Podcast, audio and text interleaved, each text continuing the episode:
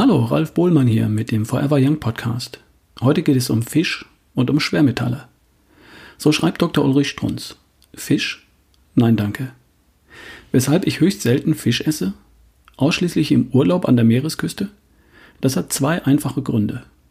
Weil Fisch nur wenige Stunden nach dem Tod Hexamethylen-Tetramin produziert. Das riecht genauso, wie es klingt.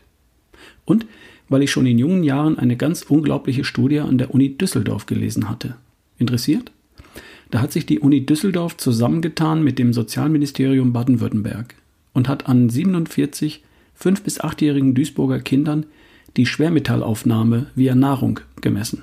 Und dabei stellte sich heraus, dass die durchschnittliche tägliche Aufnahme von Arsen, Cadmium, Blei und Quecksilber innerhalb der von der FAO bzw. WHO genannten Grenzwerte lag.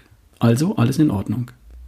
Stand allerdings eine Fischmahlzeit auf dem Speiseplan, stieg an diesem speziellen Tag die Arsenaufnahme von durchschnittlich 139 auf 8821 Nanogramm pro Kilogramm Körpergewicht und die Quecksilberaufnahme von 17 auf 124 Nanogramm pro Kilogramm Körpergewicht.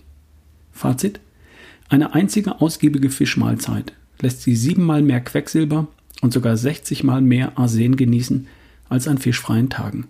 Und das bitteschön gemessen an unseren Kindern. Dieses Wissen liegt mir seit 20 Jahren auf der Seele. Und jetzt verstehen Sie den ersten Satz. Ende der News.